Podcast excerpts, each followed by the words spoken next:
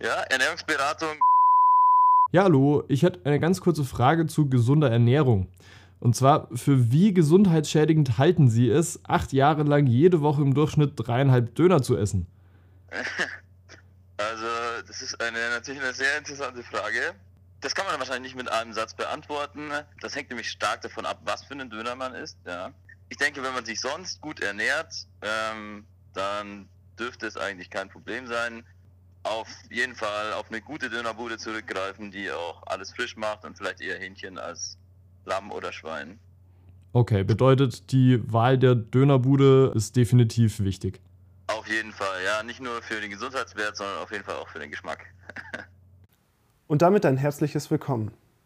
Hinter diesem Podcast stehen Elias, Oliver und Moritz, drei Designstudenten aus Nürnberg. Wir wollen euch in die wunderbare Welt der Dönerkultur Nürnbergs entführen und haben uns dafür professionelle Hilfe besorgt. Max, Döneresser aus Leidenschaft mit jahrelanger Erfahrung, war bereit, uns einige Einblicke in sein Ranking von Nürnbergs besten Döner zu gewähren. Hi Max, äh, danke, dass du Zeit hast für uns und dass du mit uns mal bereit bist, über deine Dönerdiät zu reden. Wie geht's dir denn in Spitzbergen? Äh, mir geht's gut. Ähm, ich habe seit August keinen Döner mehr gegessen, aber äh, Leben ohne Döner ist trotzdem möglich. Es fehlt natürlich schon was. Hunde, Eisbären, Nordlichter, man kann hier viel erleben, aber an einen guten Döner Nürnberg kommt natürlich nichts ran. Ihr habt ja damals innerhalb von acht Jahren über 1000 Döner gegessen. Was war so der gesundheitliche Fallout der ganzen Aktion? Also wie viel hat euch das Fitnessstudio in Summe gekostet? Äh, der Kumpel von mir, mit dem ich das zusammen gemacht habe, der Moritz, der ist tatsächlich äh, Fitnessstudio abhängig geworden. Dementsprechend haben wir da gewisse Langzeitfolgen. Der ist mittlerweile Bodybuilder. Äh, das kann man als gesundheitlichen Fallout auf jeden Fall bezeichnen. Nee, an und für sich äh, gar kein so großes Problem. Wir hatten den großen Vorteil, dass wir acht Jahre zur Schule gehen durften und dadurch hatten wir immer den Weg zum Dönermann schon hin und zurück und haben da schon ordentlich Kalorien verbrannt. Jetzt hast du ja schon gesagt, dass ihr das Ganze mit der Schule verbunden habt. Wie kam es denn überhaupt zu dem Ranking? War euch in der Mittagspause einfach so langweilig, dass ihr nichts Besseres zu tun hattet? Ich bin in der Nürnberger Südstadt zur Schule gegangen und da ist die Dönerdichte ja doch dementsprechend relativ hoch. Deswegen hatten wir da schon einen gewissen Radius, den wir abdecken konnten. Aber letztendlich hat man dann irgendwann seinen Favoriten. Und dann war natürlich die Frage, wenn wir uns am Wochenende getroffen haben, wo wir da zum Döneressen hingehen sollen. Und letztendlich war dann so ein bisschen die Idee, einfach mal sich durch Nürnberg durchzuprobieren, alles durchzutesten und zu schauen, welcher Döner letztendlich dann am besten ist. Und was waren dann eure Kriterien, nach denen ihr gesagt habt, dieser Döner schlägt den Döner oder zu dem sollten wir unbedingt gehen? Also das Kriterium Nummer eins, allgemeingültig für eine Dönerbude, ist natürlich die Lage. Ähm, weil ich nur von einem guten Döner was habe, wenn ich den auch erreichen kann und der möglichst in der Nähe meiner Wohnung liegt. Äh, dementsprechend kann man für Dönerenthusiasten und auch äh, Studenten, die hier neu herziehen, natürlich erstmal die Südstadt empfehlen. Je weniger Deutsch in der Nachbarschaft gesprochen wird, desto höher ist die Chance, einen guten Döner zu bekommen. Das Wichtigste ist natürlich der Geschmack. Ähm, da geht sehr viel über das Brot. Das Brot wird maßlos unterschätzt. Zweites Kriterium das Fleisch. Sind wir ehrlich, wissen wir nie so richtig, was drin ist. Da gehört auch ein gewisses Vertrauen gegenüber deinem Dönermann dann dazu, dass da tatsächlich Kalb oder Pute auf dem Fleisch hängt letztendlich für einen Döner ein gutes, frisch gebackenes, selbstgemachtes Brot ist sehr wichtig. Ordentliches Fleisch, knackiges Gemüse und dann am besten natürlich noch eine selbstgemachte Soße und die kann nicht fettig genug sein. Wir haben ja auch von dir eine Top 5 Liste bekommen mit den Top 5 besten Dönern hier in Nürnberg und tatsächlich fällt auf, dass auf Platz 5 der Vegöner ist und der sticht dann natürlich mit seinem Angebot schon raus. Also mit dem Aufkommen von vegetarischen und veganen Dönern waren wir klassischerweise erstmal sehr skeptisch. Der Vegöner war der erste vegetarische bzw. vegane Dönerladen, bei dem wir das Gefühl hatten, dass die das tatsächlich mit diesem Fleischersatz richtig hinbekommen. Sprich, du hast, äh, du hast den richtigen Biss, die richtige Konsistenz, aber auch die richtige Gewürzmischung und hast nicht das Gefühl, irgendwelche Kompromisse machen zu müssen. Vielen Dank, dass du da in der Arktis Zeit für uns gefunden hast. Du hast zwar keinen Döner, aber wir wünschen dir dann noch viel Spaß mit deiner Rentiersuppe. Dankeschön. Äh, schöne Grüße nach Nürnberg und ich wünsche allen viel Spaß beim Dönerbuden ausprobieren. Nun genug der Theorie. Unser nächster Interviewpartner ist Ayhan, der Inhaber von Vegöner, dem ersten rein veganen Döner Nürnbergs und laut Max auch einer der besten. Eigentlich wollten wir mit ihm nur über Döner sprechen, aber für den selbsterklärten Christkommunisten ist das Thema etwas breiter gefächert. Äh, beschreiben Sie bitte mal Ihr Geschäft in 30 Sekunden, so gut es geht, und erklären Sie, warum gerade Ihr Laden der beste Dönerladen Nürnbergs ist. Ja, mein äh, Dönerladen ist der beste Dönerladen, ist schon mal bestätigt. Wir haben 2019 schon mal gewonnen in einer Abstimmung bei Nürnberger Online. Der Beste sind wir vielleicht doch nicht. Super. Das wäre dann auch gleich die zweite Frage. Wie kommt man denn eigentlich auf die Idee, einen veganen Laden, also einen Laden für einen veganen Döner zu machen? Weil Döner wird ja durchaus ja. oft sehr mit Fleisch in Verbindung gebracht. Genau. Wenn man dann halt Vegetarier geworden ist, so in seiner äh, Jugend dann, und vorher immer halt äh, eh Junkfood gegessen hat und Döner, dann äh, fehlt es einem. Äh, will man halt wieder so was Warmes in der Hand haben mit Soße und allem. Und aus eigentlich äh, Bedarf. Ich habe mir halt selber als Vegetarier, ich bin Vegetarier, einen Laden gewünscht, wo ich dann auch mal was äh, an veganen Döner in der Hand habe, der halt auch wie so das Gefühl gibt, das ist jetzt nicht ein Käsebrot mit Salat oder sowas, was normalerweise als veganer Döner angeboten wird. Oder ein Ausweichding, ein Spinatbörek oder was, ein Käseding oder was. Sondern halt sowas. Das war halt so ein Wunsch in einen. Und dann bin ich halt eh über Studium und so in die Gastro reingeraten. Ich war im Fleisch als Vegetarier mit meiner Partnerin vorher, im Fleisch, kleiner Fleischimbiss. Äh, und aber wollte dann schon irgendwie sowas, war mehr so eine Schnapsidee. Und dann muss man da mal raus aus dem alten Laden, dann habe ich äh, gemeint, jetzt probiere ich mal was. Erst habe ich gedacht, mache ich vegetarisch, vegan, gemischt, aber das wäre ja doppelte Arbeit und so viel Mischung.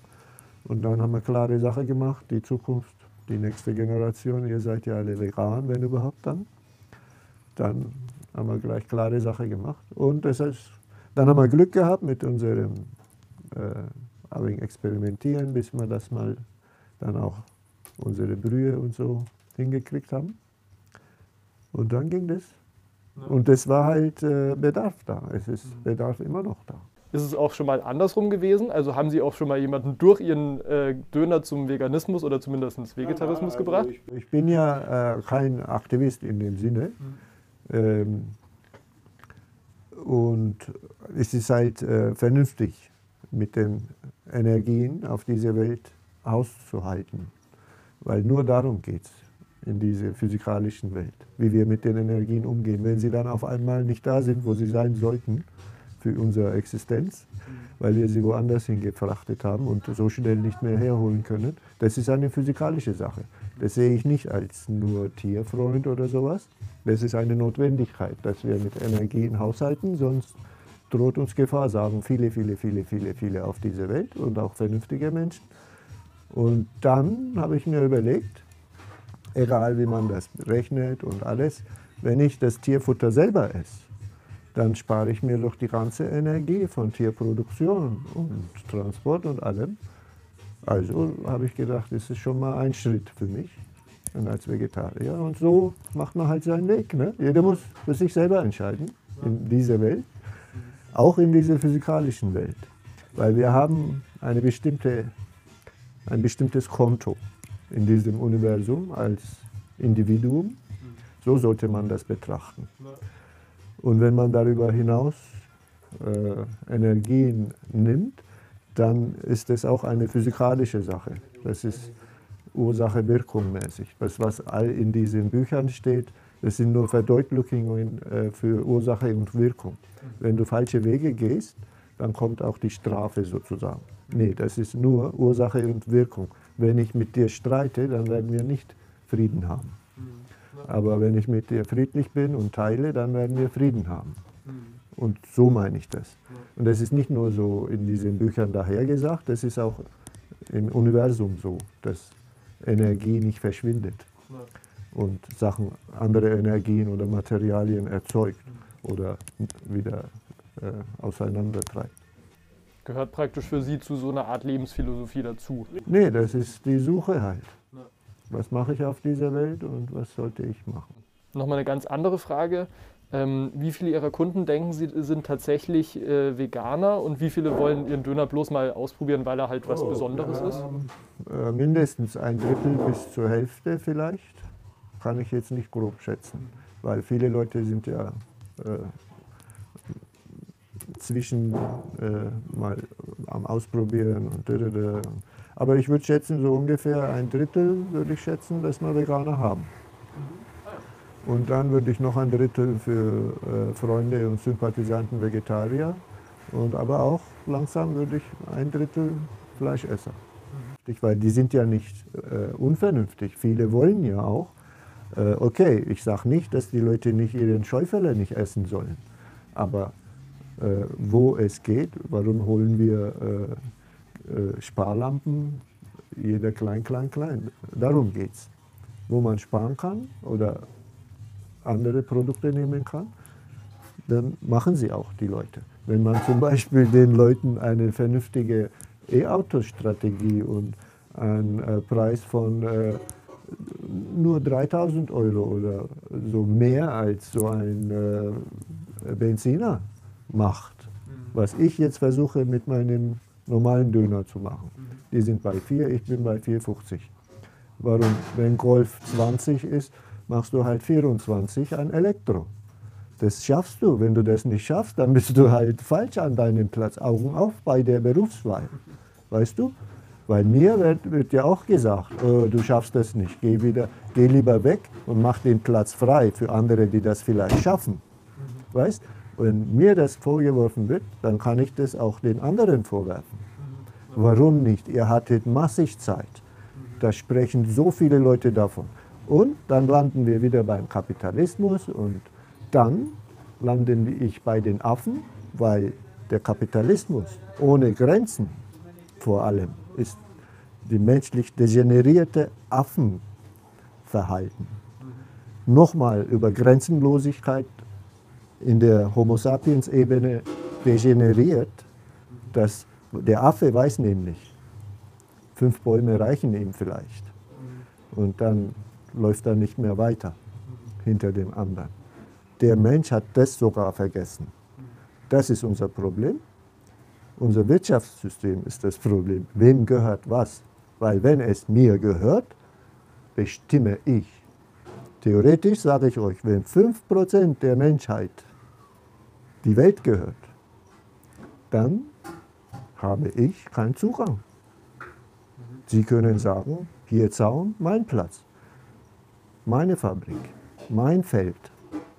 Wir, das muss man mal ganz vernünftig mal sich verwirklichen, was das heißt in einer zivilisierten Welt. Das ist nur ein, eine Selbstbefriedigung, so gesehen. Ich will niemanden beleidigen. Sich als einen zivilisierten Menschen zu sehen in einer Welt, wo nur 5% oder 10% das Ganze gehört. Das ist keine Zivilisation. Entschuldigung. Also muss man das so sehen und da in diese Sache seinen Platz versuchen zu finden und zu schauen, was ein Mensch ist und was ein Mensch macht und was ein Mensch ist. Genau. Aber ist nicht so schlimm, wie das sich so anhört. Man muss nur sich ändern. Man muss nur wieder geben. Man muss teilen. Man hat keine Rechte auf das, was man nicht gemacht hat. Das heißt die Erde. Wir müssen zurück zu anderen Denkweisen und das verinnerlichen, dass wir degeneriert sind. Wir sind raus aus der Natur und spielen mit unserem Leben. Ist zwar gefährlich, aber so ist es. Aber machbar. Der Mensch kann lernen, sich verändern. Ja, dann sage ich vielen Dank. Ja, nichts zu danken, habe ich blabla gemacht. Ja. Genau, ich werde ich werd mir jetzt noch einen von Ihren Dönern holen. ja, das kriegt ihr heute natürlich mal so. Danke euch auch. Genau, Dankeschön. Und damit wären wir dann auch schon beim Ende des Podcasts. Auch wenn das Ganze sich thematisch ein wenig anders entwickelt hat, als wir es gedacht hatten, hoffen wir natürlich trotzdem, ihr hattet Spaß, habt vielleicht ein bisschen was gelernt und vielleicht hört man sich bald wieder. Ciao.